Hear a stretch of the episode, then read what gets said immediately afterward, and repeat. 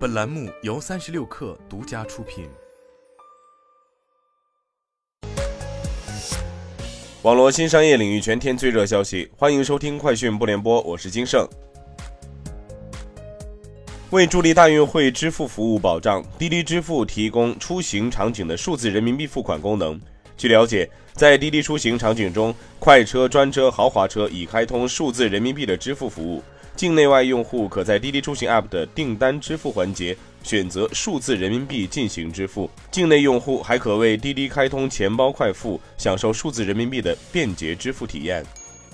淘工厂将推出源头百厂计划。据介绍，该计划以淘工厂官方直播间为主导，联合全国各地的源头工厂，通过厂长参与带货与直播探厂的形式相结合，帮助源头工厂快速打造特色商品。据了解，首场直播定于七月三十一号，也就是今天。预计在八月、九月份打造更多直播间。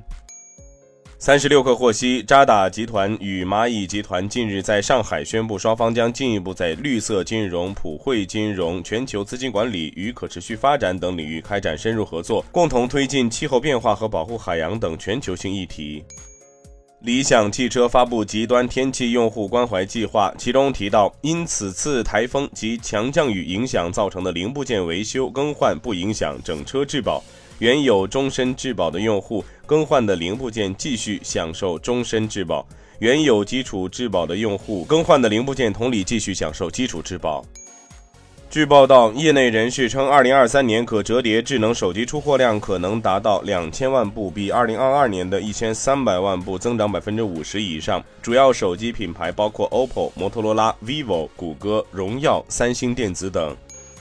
特斯拉旗下 Model 3、Model Y 多款型号在中国香港将于八月四号再次降价，是继四月十五号调整售价后再次降价，部分车型的降价幅度高达百分之十一点九。丰田汽车表示，加强在中国的电动汽车业务发展。以上就是今天的全部内容，咱们明天见。